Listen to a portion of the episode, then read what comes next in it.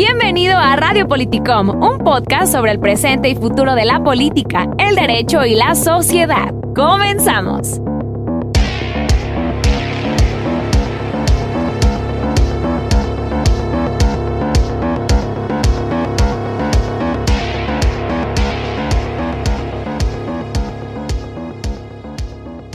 Buen día amigos y amigas de Radio Politicom Podcast.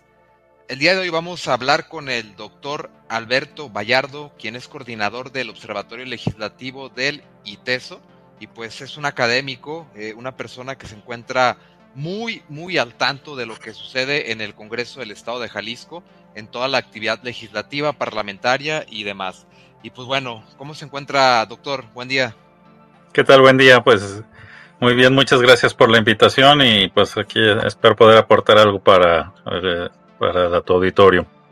Aquí con ese clima entre calor y lluvia, ¿verdad? Estamos entre entrando el verano y pues todos esos eh, climas que están así medio extraños aquí en la zona metropolitana de, Guadalajara. Pero bueno, doctor, pues las elecciones ya pasaron, eh, pasaron, transcurrieron y pues la realidad de las cosas es que el Congreso del Estado de Jalisco queda configurado de una manera interesante de una manera eh, en la que Movimiento Ciudadano pues tiene mayoría, eh, después le siguen las otras fuerzas, pero pues sin duda es un aplastante número de legisladoras y legisladores los que van a estar ahí en el, en el Congreso. Y tengo entendido que quedó integrado mayoritariamente por mujeres, ¿verdad? El Congreso. Así es. Sí, es la primera, es la primera vez que, que ocurre esto. Eh, digo, es interesante, digo, si fueran solo las mujeres este, las que tuvieran que votar, a ellas solas podrían incluso hacer hasta cambios a la constitución, porque prácticamente tienen el dos terceras partes del, del Congreso. Este, y es la, pues es la primera vez que, que tenemos eh, una, una integración de esta manera. Claro, no es tan sencillo porque, pues bueno, son de varios partidos, etcétera, pero digo, pero por lo menos en cuanto a la composición femenina, sí es, eh, es histórico esta integración. Entonces me imagino que usted se está frotando las manos porque está ante un fenómeno novedoso en el que la legislatura de Jalisco no se había integrado por mujeres y pues vamos a ver cómo, qué es lo que acontece, digo, ahora sí que suena muy interesante y pues ahora sí que, como dice el dicho, vamos por partes, dijo Jack. Eh, ¿qué, agendas quedaron pendientes en esta anterior legislatura que, transcurrió? Porque sabemos que cuando se llegan los tiempos de elecciones, pues la se ralentiza la actividad legislativa y pues el primer año es en, en el que, pues me imagino que como todas las actividades llegan, empiezan a agarrar bien el funcionamiento, este, lo que le llaman curva de aprendizaje me imagino que trabajan de manera más este, ardua en el segundo año y pues el tercer año, este, pues yo creo que disminuye la actividad por evidentes razones, porque empieza a haber cambios y cuestiones este, políticas. ¿Usted qué agenda considera que quedó pendiente, doctor, en esta eh, legislatura? Sí, mira, pues son, uf, pues son muchísimas cuestiones. Por un lado quedó pendiente el, tema de la reforma 2.0 del sistema estatal anticorrupción, es decir, los ajustes para que sea más efectivo el sistema anticorrupción. Hay varios eh, defectos pues en la legislación actual que impiden que, sea más efectivo, que se realice mejor el trabajo de, conjunto del propio sistema y entre otras cuestiones pues que ya se, se habían discutido, que se estuvieron trabajando este, con, con mucha participación ciudadana, tanto de académicos, eh, sociedad civil y iniciativa privada. Este, pero pues ahí se quedó pendiente y no se ve claro para cuándo vaya a salir. Eh, por otro lado, junto con esta, o digamos como dentro de esta misma reforma, pues estaba la, propuesta de tener una ley de, asignaciones públicas para aquí, para el estado de Jalisco. Es decir, una ley en la que se contemplen los procedimientos con los que se va a designar a todas las, las personas que tienen un cargo público que no es de elección popular eh, y que le corresponde nombrar al, Congreso del Estado de Jalisco, que es, por ejemplo, el presidente de la Comisión Estatal de Derechos Humanos, así como quienes integran su consejo, o ah, este, el nombramiento de, comisionadas y comisionados del ITEI, eh, también el nombramiento de quienes integran el Consejo de la Judicatura, incluso el nombramiento de magistradas y magistrados, etcétera, etcétera. Sí, son varios este, varios cargos que, que tendrían que estar regulado su procedimiento de designación para asegurar que se tengan los mejores perfiles en esos puestos, es decir, no gente que simplemente eh, tiene como mérito ser este, colaborador o colaboradora de alguna este, de algún integrante de partido político que tiene mucho peso, que eso es lo que usualmente está pasando, que es lo, lo que conocemos como cuotas y cuates. Es decir, cuates porque este, pues es a los amigos a los que se les selecciona, sin importar si están capacitadas o capacitados para desempeñar el, puesto. Y lo de cuotas porque luego se lo reparten este, los partidos, es decir, a ver, nos tocan tantas designaciones a esta legislatura y según la proporción de votos que consiguieron, pues ya acuerdan cuántas designaciones y cuáles le tocan a cada partido. Este, lo cual pues es una pues muy mala práctica, ¿no? Porque no, no, se, no se designa entonces en función de lo que necesita la ciudadanía, lo que necesitan las instituciones para cumplir con su misión, sino simplemente pues a ver a quién queremos acomodar ahí, ¿no? Desde, desde la perspectiva pues más, más de partidista.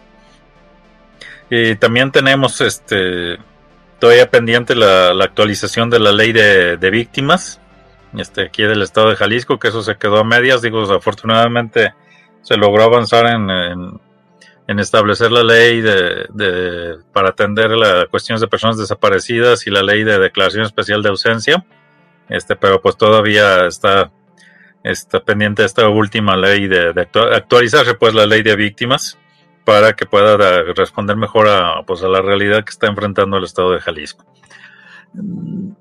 Tendríamos también pendientes, por ejemplo, y que es desde hace, desde hace mucho, porque además ya este Congreso en general ya tiene varias legislaturas en desacato en cuanto a que se tiene que modificar el, el, ¿cómo se llama? el Código Civil del Estado de Jalisco para que eh, no tengan ningún problema las parejas del mismo sexo que deseen contraer matrimonio. Que, este, es decir, actualmente, pues, en principio no hay problema, pero si es un trámite complejo, este, en algunas ocasiones, porque el, Código Civil todavía establece que el matrimonio es la unión conyugal entre un hombre y una mujer, cuando en realidad pues simplemente tenía que ser la unión conyugal entre dos personas, eh, mayores de edad, etcétera, etcétera. Pero bueno, este, que eso ya está, ya lo ordenó la Suprema Corte de Justicia que se tiene que hacer, y, pero pues falta que, eso se haga. Mm, ¿Cuáles otros pendientes hay? no, pues si le seguimos, este, en realidad son, son muchísimos, hay, son muchísimas las agendas también que están ahí pendientes. Y esto sí, solamente nos vamos a la cuestión de las leyes, porque también hay, hay otros pendientes este, que no, no se llevaron a cabo y no se han no, pues no, no parece que ya se vayan a hacer, que, fue, es por ejemplo el seguimiento a qué pasó con, con los más de 6 mil millones de pesos que se autorizó de parte del gobierno, del, de, perdón, del Congreso para que el Ejecutivo pudiera solicitar préstamos para compensar lo, pues los ajustes que tuvo que hacer a su presupuesto el año pasado a causa del COVID. No tenemos ahí información de qué ha ocurrido con eso. Eh, tampoco ha habido un seguimiento adecuado y cercano a lo que está pasando con la problemática del agua en Guadalajara. O sea, se tuvo una comparecencia virtual ahí de funcionarios, pero pues muy, pues no más de trámite, pues, porque realmente no hubo cuestionamientos de fondo y no, no sacamos nada en claro de por qué se, este, se secó la presa de Calderón. Así de sencillo. Y por qué no se ha tomado más agua de Chapalas si se podía todavía. Y, y pues seguimos ahí con varias colonias este, prácticamente cientos de colonias que no, no tienen agua. Eh, no se diga el tema de la seguridad pública, que también ahí está pendiente y no se ha hecho nada de parte del Congreso para por lo menos averiguar qué está pasando y si es necesario, pues presionar o hacer lo necesario para que se, haga, se hagan los cambios necesarios en el gabinete de seguridad. En fin, son, son muchísimos pues los asuntos que están ahí todavía pendientes y que son, son ahorita los que tendría presentes, pero no, no son los únicos son como los que han estado dando un poco más de vuelta en la vida pública, ¿no? En estos meses, digo, este tema del sistema estatal anticorrupción, pues, digo, la presidencia pasada de la doctora Lucía Almaraz, pues, fue una presidencia, digámoslo así, que estuvo un poco más en, pues, en los medios, ¿no? Hubo más movimiento, digo, por eso se puso más el tema, y pues eso que comenta usted de la reforma del sistema estatal anticorrupción 2.0, en el que pues se hizo una serie de foros en las que se invitó ahora sí que a muchísimos académicos y, a muchísimas eh, personas integrantes del Congreso, del gobierno y pues de las universidades y pues pusieron ahí como sobre la mesa qué era lo que tenía que hacerse para que pues estas reformas eh, que le llaman eh, reformas al 2.0 al sistema estatal anticorrupción pues hagan que funcione mejor el pues este sistema, ¿no? Que por sí es un poco complicado, digo, está medio raro ahí la, la legislación, es algo Mm, complejo de explicar a cualquier ciudadano desde mi punto de vista. Y la otra parte que comenta de la ley de designaciones públicas, es muy interesante este tema, digo, eh, aprovechando un poco de, su, su, expertise, de que usted es un experto en todo esto del, del derecho este, parlamentario, de las leyes y de toda esta cuestión. Digo, yo he visto que, por ejemplo, en, en otros países como que tienen un sistema netamente llamado o denominado parlamentario, eh, como en España, por ejemplo, hace poco eh, Pedro Sánchez este, eh, hablaba de, pues llegar a convenios o acuerdos por determinados pues secretarías, ¿no? Digo, pareciera que llegan a, pactar sobre, sobre los cargos netamente. Hay una serie que se llama Borgen en Netflix en la, en la que la actriz principal es una mujer que se llama Birgit y pues es la, la primera ministra y pues ahí también se ve eso en el sistema de Dinamarca que, que acuerdan sobre los cargos, así de manera como, como aquí a veces dicen que se hace en lo oscuro, digo, eh, pareciera que ya lo hacen como más público. Se habla ahí como de cuotas y, dicen, oye, no, no cuotas, perdón, digo, se habla como de, de intercambiar posiciones o de designar a tal persona para, para que tal partido tuviera en el gobierno tres este, o cuatro funcionarios, vaya, de, de ese partido, del verde o del, laborista y, así se, se, maneja. Pues digo, usted, doctor, considera que, eso es totalmente diferente a lo que pasa aquí, digo, hablando un poco de esto de las designaciones públicas, porque recuerdo que también cuando se hablaba de la ley y, se trató ahí en los foros, pues había algunas voces que comentaron una parte como que mm, determinadas decisiones eran netamente como de poder, ¿no? Como, como del, poder legislativo? Digo, ¿son cosas diferentes estas o sistemas diferentes o, por qué la, diferencia? Sí, sí, es muy interesante esto que estás planteando. Por ejemplo, eh, es, lo de Borgen, de cómo se va negociando para que la, cartera, digamos, del gabinete se reparta entre los partidos que forman una coalición.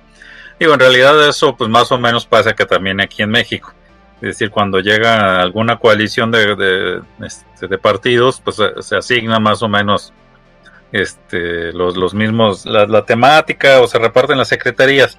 Pero, pero ahí ya estamos hablando de una cuestión que tiene que ver con el ejercicio del poder ejecutivo. Es decir, en el caso de Borgen, por ejemplo, en Dinamarca, que es una, es un, eh, ¿cómo se dice? Bueno, es, eh, es una monarquía parlamentaria, es distinta al caso de México porque ahí quien tiene la representación del Estado, digamos, eh, pues es la, reina o el rey, según sea el caso. Eh, eh, y en el caso mexicano, pues no, aquí la representación del Estado la tiene...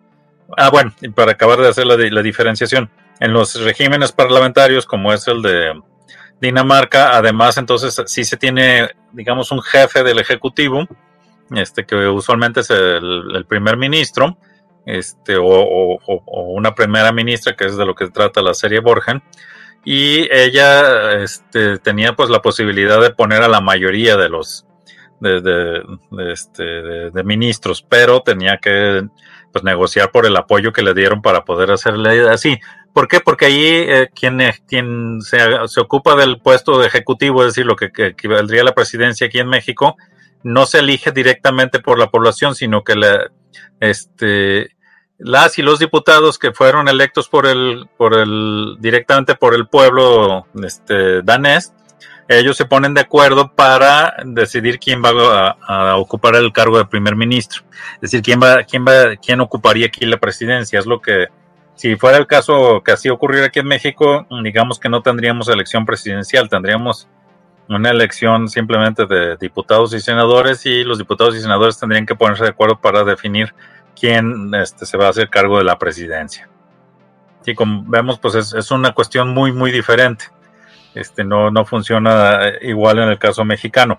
Y por otro lado, el, tema, digo, es en parte normal, pues que sí se repartan posiciones, este, porque tienen que generar acuerdos las y los diputados. Digamos que en ese sentido, lo de cuotas, digamos que este, es la parte menos cuestionable de la manera como se designa a este, quién va a ocupar esos cargos públicos.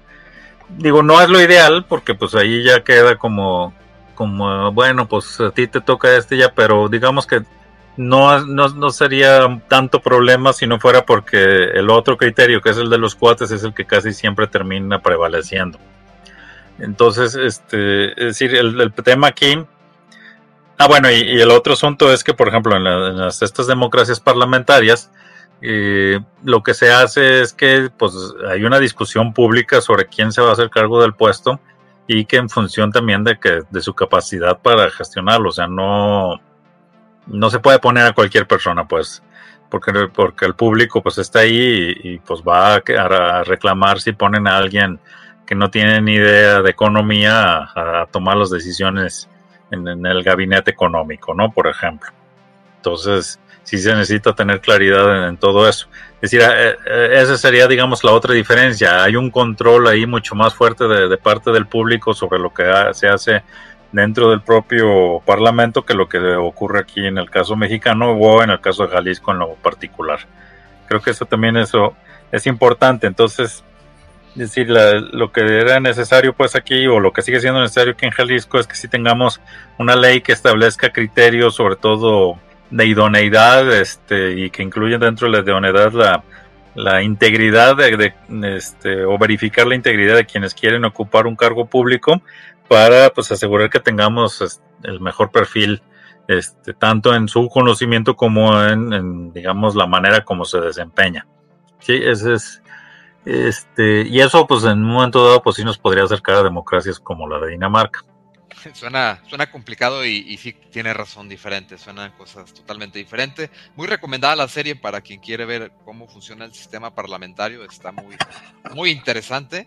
Y pues sí, ahora sí que con la explicación que nos da, doctor, pues la verdad sí son cosas este, diferentes y pues que a lo mejor vistas desde el punto de vista de una serie, pues parecen similares, ¿no? O desde tweets que tira este Pedro Sánchez de, oye, pues estamos viendo si nos dan tal, este, tal secretaría o tal ministerio, este, porque somos más afines a esas ideas, a defenderlas, a desarrollarlas, y nosotros sí traemos la agenda, y tú como este primer ministro o jefe de, del gobierno, pues tú no la traes a lo mejor. Vaya, es como, como las cosas que, que, a veces plantean ahí en, en tweets.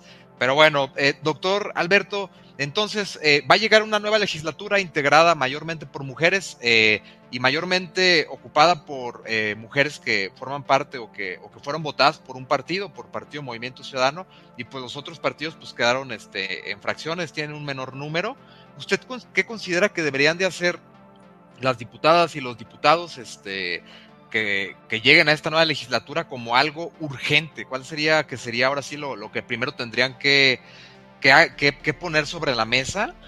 ¿Y cuáles son los retos que tienen que afrontar, digo, lo que tendrían que hacer.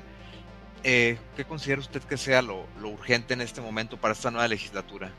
Pues mira, pues una urgencia, por así decirlo, digo, a, ver, aquí hay que aclarar también, cuando hablamos de cuestiones este, eh, legislativas, eh, la palabra urgente no es, no, no cabe, pues, este, porque, porque justamente el trabajo del poder legislativo es sí reflexionar, claro, no, no pasarse 20 años reflexionando sobre un asunto, este, pero no le toca resolver de manera urgente porque eso puede ser este, muy riesgoso. Es decir, se puede aprobar cualquier cosa al vapor si, si, se, si se atiende como una urgencia. Digo, hay muchas cuestiones pues que se implican una atención inmediata, este, si se tiene que declarar este, suspensión de garantías para atender alguna eh, situación así muy grave de, que me afecte pues la, paz o la estabilidad sociales, pues sí, pero, pero son cosas muy, muy raras. Entonces, este digo nada más por aclararlo, ¿no?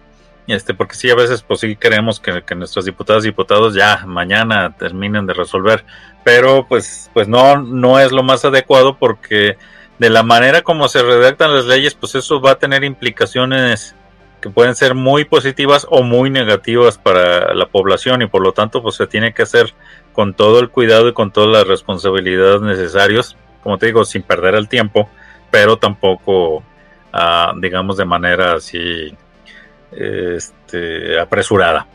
Eh, y bueno, y teniendo eso, pues sí, como te comentaría, lo, que hay que atender es, pues, esta reforma 2.0 ya tendría que terminarse de discutir y presentarse ante la sociedad para que vea si hay que hacerle ajustes o no a la, propuesta que hicieron, porque hay, hay, que, hay que recordar en, la, en el ejercicio que se hizo para proponer la, la que estamos llamando reforma 2.0, eh, pues en realidad salieron ahí muchas ideas este, y algunas eran contradictorias entre sí.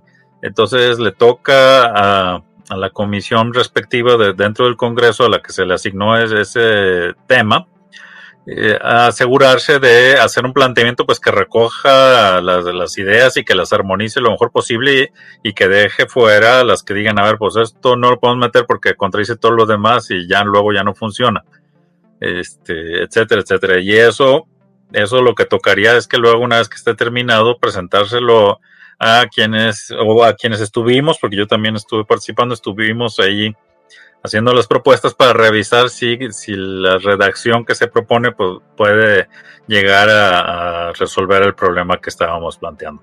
Y si no, pues para abrirlo y las discusiones y hacer los ajustes que sean necesarios. Eh, otro tema que también sería este, muy importante revisar es el de pues cómo le van a hacer ahora para asegurar que si haya este que en la ley esté establecido con mucha claridad eh, eh, el camino para que se asegure que va a haber eh, equidad este, o paridad de género en las candidaturas a las alcaldías dentro del, del estado de Jalisco porque sí, como bien comentabas, decir, tenemos una integración histórica en el sentido de que prácticamente dos terceras partes del Congreso son mujeres, pero no es así en el caso de las alcaldías. La gran mayoría de las alcaldías, otra vez, fueron ganadas por hombres porque los partidos maniobraron de manera que eh, de, designar como candidatas a, mujeres solo en los municipios en los que era muy poco probable que ganaran. Es decir, entonces y los, los, los, digamos, los municipios seguros para el partido, pues eso se, dejaron para los hombres. Entonces, esto pues, es algo que no está bien. Este, debe haber mucho más equidad en este tema. Y, pues esto también se tendría que legislar ya.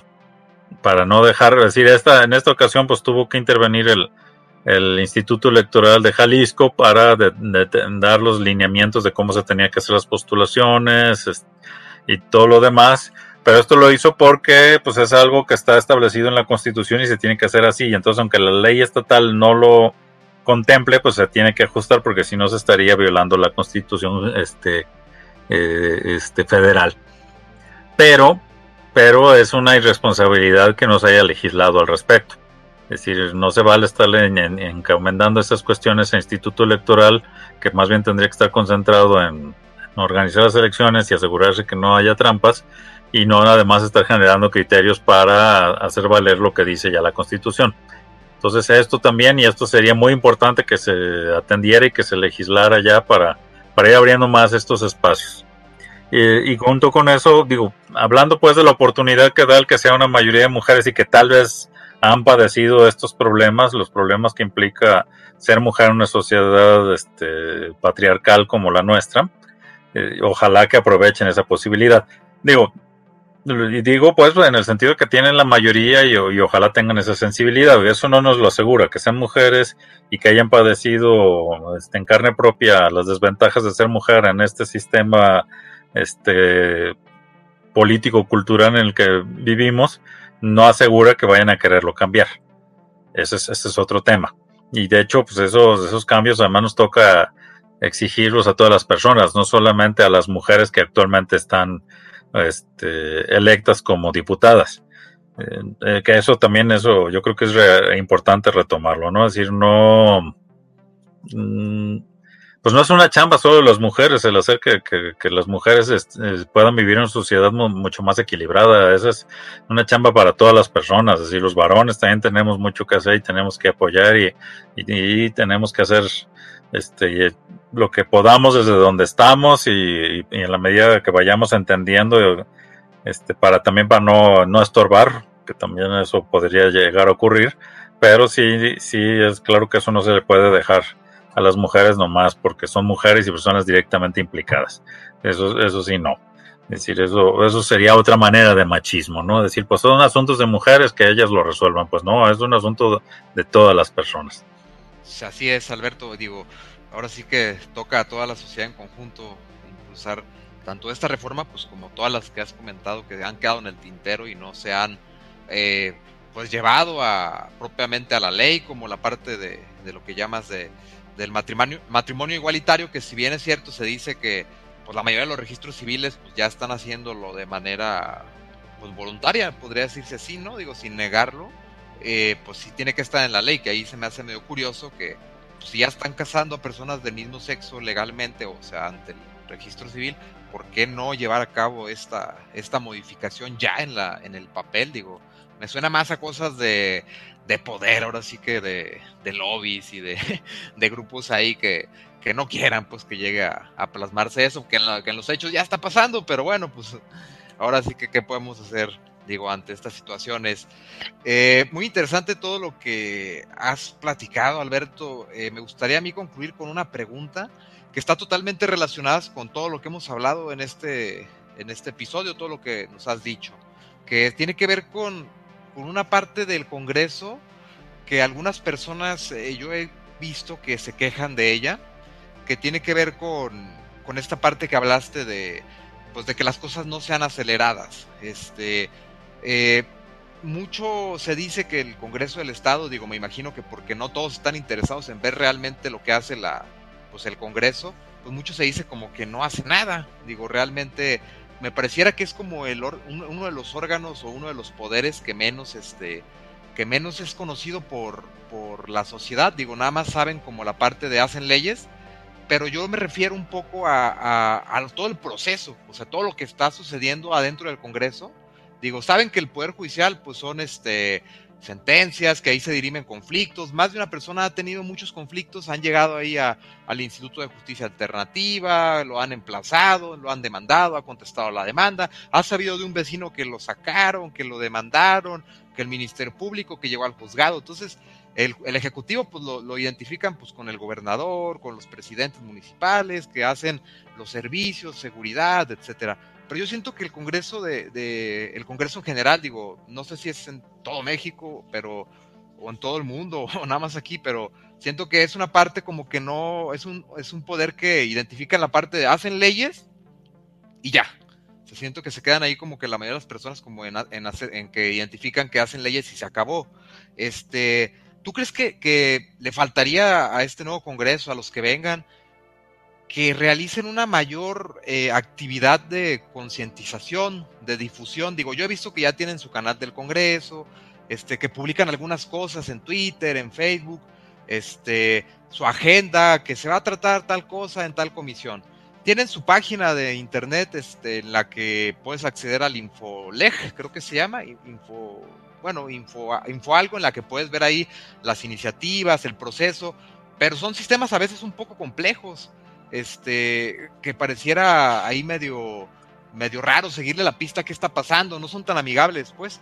Y, y pues también esta parte de, de si es conveniente que, que el Congreso se abra, se abra, todavía más, que invite a, a, la sociedad, que hagan un esfuerzo porque no nada más las personas que están en la academia o que forman parte a lo mejor de un lobbying, de un grupo de interés, de una ONG, o que les gusta analizar el mitote que sucede ahí en el Congreso, de los medios de comunicación que siempre están ahí en la fuente legislativa, este, haciéndonos el favor de reportar qué ha pasado, si, ah, si están proponiendo una ley o si están proponiendo algo diferente. Digo, falta esa parte como de, te pregunto, eh, le pregunto, doctor Alberto, falta esa parte como de concientizar todavía más, o sea, hacer que la gente venga más, abrir el Congreso más horas al día, porque pues abre que de 9 a, a 3 es como el horario formal, ¿no? Y, uh -huh. y pues de ahí en más, este, ¿qué falta? ¿Qué pasa? Eh, falta también que las diputadas y los diputados mantengan un enlace constante, digo, yo sé que teóricamente ya no hay recursos para esta parte de las casas de enlaces, ¿no? Que antes tenían un recurso asignado, falta que, que de alguna manera alguien de los diputados esté recurriendo a su distrito, porque también eso no sé si tú lo has escuchado, que la gente a veces se queja, dice, pues es que no vienen más que a pedirme el voto. Es como algo muy, muy usual que se escucha por ahí, sobre todo en tiempos de campaña, ¿no? Que es cuando se empieza a platicar de, ay, ahí anda una bolita. ¿Quién es? No, pues que es Pepito Pepita, que vienen a promover su, su candidatura para el Congreso. Y luego por ahí se escucha una voz que dice, uy, no, nada más vienen una vez a una vez cada tres años y luego se olvidan y ya nunca vienen. Y luego los diputados y los diputadas, algunos, digo, no, obviamente no todos, están en esos tiempos de campaña publicando, este, no, pues siempre estuvimos trabajando, los tres años estuvimos recorriendo el distrito y como siempre, digo, como tal día, faltan esas tres cosas, comunicar todavía más, hacer el Congreso más abierto para que las personas se acerquen, eh, hacer actividades que estén en el horario en el que todas las personas puedan acceder a ellas, porque pues las personas, muchas personas no trabajan, este, trabajan en un horario que no, pues no les permite estar de 9 a 3 ahí haciendo, acudiendo a una mesa o yo qué sé. O sea, faltaría que diputados y diputadas estén acudiendo a sus distritos, digo, teniendo comunicación con, con sus electores. Mm, pues sí, Sí, sí, de hecho esto es lo que hemos estado trabajando, traemos un proyecto de investigación en ITESO, este, ya pronto vamos a publicar los resultados. hicimos una evaluación de esto que se conoce como Parlamento Abierto, que es justamente lo que tratamos de hacer es medir qué tanta apertura hay de parte del Congreso para, favorecer que la, ciudadanía se involucre en la medida de lo posible y, de, la medida de su interés en, en las actividades que están llevándose a cabo dentro del propio Congreso. Entonces, pues sí, sí falta eso. Es, es, un asunto complejo, como tú bien lo mencionabas. De hecho, no es, no es un problema solo de México. ¿eh? En, todo el mundo la gente desconfía de, de, sus, de sus grupos este, legislativos. O sea, en todo el mundo, literalmente.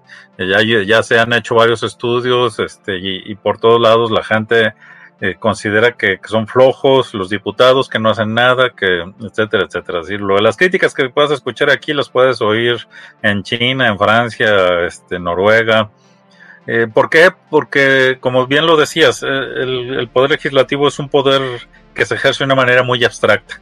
Es decir, los beneficios que yo pueda recibir de, contar con un buen marco legal, pues son, son una cosa muy, muy borrosa. decir, o sea, si a mí me dicen, no, pues, pues sí, claro que quiero eh, leyes buenas, pues ¿quién, ¿quién te anda diciendo de eso? O sea, la gente quiere que los servicios estén funcionando bien, que, que, que la policía pase y haga bien su trabajo, que el agua llegue a mi casa, que no, que se prendan las lámparas de la luz, etcétera, etcétera. Entonces, no, no es tan sencillo, pues, eh, eh, el ejercer esta función.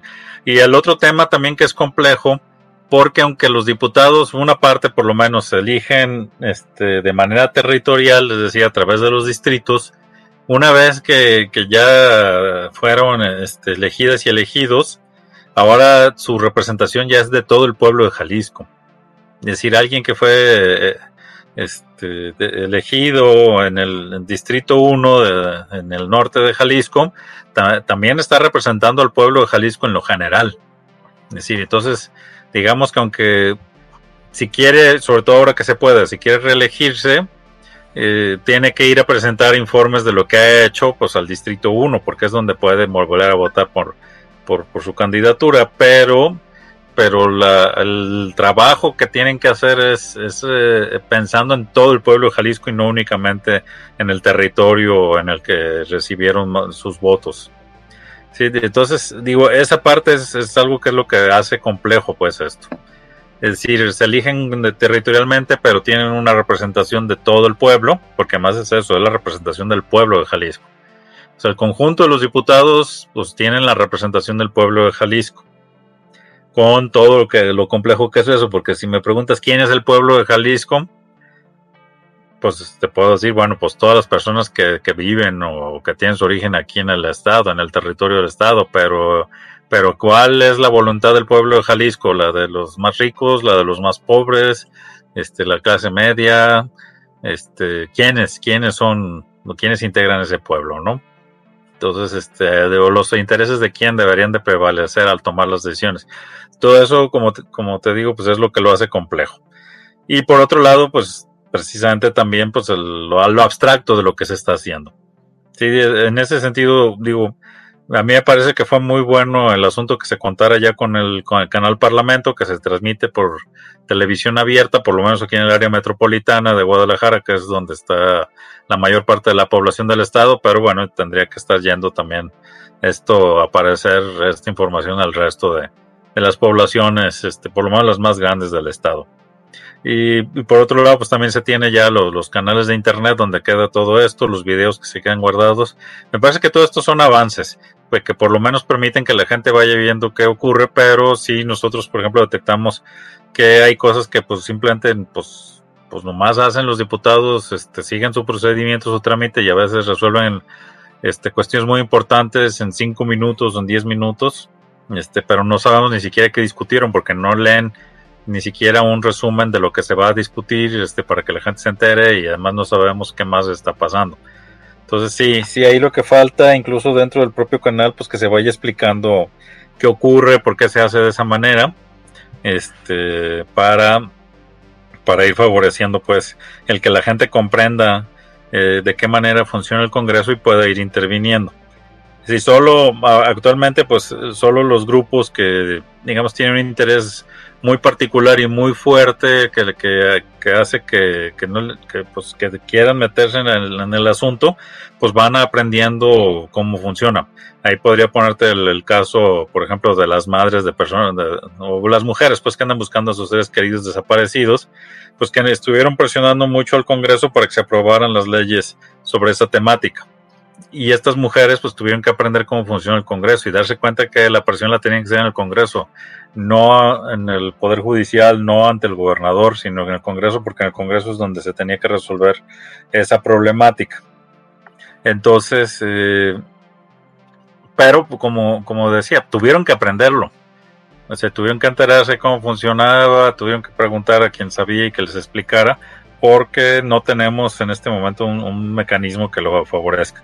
En ese sentido, yo creo que sí, sí valdría la pena, pues, este, incluso aprovechando su, canal, que el propio Congreso vaya, este, digamos, como que haciendo la labor didáctica este, ciudadana para que la gente entienda mejor qué está pasando y lo pueda este, comprender al, momento de prender la televisión y ver lo que está ocurriendo ahí en el Congreso si hay algunas cuestiones, si han estado, digo, tampoco digo que no hayan hecho, ¿eh? me parece que el equipo que está actualmente a cargo del canal del Congreso, el canal Parlamento, así se llama, este, han estado haciendo muy buen trabajo, todavía falta más, pero, pero en general me parece que sí lo han estado este, haciendo bastante bien. Pero sí, sí todavía nos falta mucho, mucha apertura y te digo en el sentido este de, de ayudar a que la gente entienda qué pasa y además de crear los espacios para que la gente pueda participar porque esa es la otra. Puede ser que la gente entienda qué está pasando, pero en, en muchos casos, y esta legislatura en particular fue, hubo retrocesos muy, muy graves en, en estas cuestiones del involucramiento ciudadano. Es decir, este, hubo un, claramente este, un esfuerzo muy metódico de, por dejar fuera a la, a la, ciudadanía y no dejar que se involucrara. Este, pues no podemos suponer por qué, este, porque pues había intereses que, que, había que proteger y que se tradujeron, por ejemplo, en nombramientos amañados, este, que se puso a gente que no tenía el perfil adecuado para ocupar el cargo público al que se le, se le encomendó, y como eso, pues muchas otras cuestiones, ¿no? Entonces, sí, sí hace mucha falta todo eso, y, y en particular esta legislatura fue muy, muy mala, muy, este, o sea, generó una gran regresión en, en, todos los temas que tienen que ver con el involucramiento de la población, de la ciudadanía en todos los, eh, los trabajos legislativos. Pues bueno, doctor Alberto, digo, esperemos que la nueva legislatura, integrantes de la nueva legislatura, pues escuchen este podcast con las recomendaciones tan puntuales que realiza respecto a todas estas cuestiones desde comunicación, participación ciudadana, Congreso abierto y sobre todo los temas que se encuentran ahí en la agenda eh, legislativa y que tienen que pues, ser atendidos desde cosas tan graves como el agua hasta otras cuestiones que pues, ya comentó en este episodio. Y pues le agradezco mucho, eh, doctor, la oportunidad que, que, me da de hablar con usted respecto a cuestiones legislativas. Y pues esperemos que ya que tenga ese estudio que, del que habló, que suena muy interesante, pues que volvamos a platicar de, pues, del Congreso, ¿no? Digo, suena a que va a ser un estudio muy interesante y a mí me gustaría escucharlo de su propia voz, eh, todo lo que ahí se, se indique en el estudio. No, claro que sí, cuenta con eso. Este, ahí en cuanto lo tengamos listo para publicar, te lo hago llegar. Muy bien, doctor. Pues bueno, amigos y amigas, ah, estuvo con nosotros el doctor Alberto Vallardo. Eh, él es coordinador del, de una pues, ONG, agrupación, este, no sé si podría llamársela así, doctor, grupo de... pues no, es un, pues es un proyecto académico. Proyecto académico que se llama Observatorio Legislativo de la Universidad de ITESO pueden seguirlo ahí en sus redes sociales, igual al doctor, y pues para que se enteren de, más de estas cuestiones de, de, Congreso, de leyes y de, Parlamento y todos estos asuntos que pareciera que están un poco lejos de la sociedad, pero pues esperemos que poco a poco se vayan acercando más. Pues bueno, doctor, un gusto haber estado con usted y pues esperamos tenerlo pronto de nuevo. Pues sí, aquí estoy a la orden. Muchísimas gracias por la oportunidad de compartir todo esto con tu auditorio y, pues aquí quedamos a la espera de la siguiente ocasión.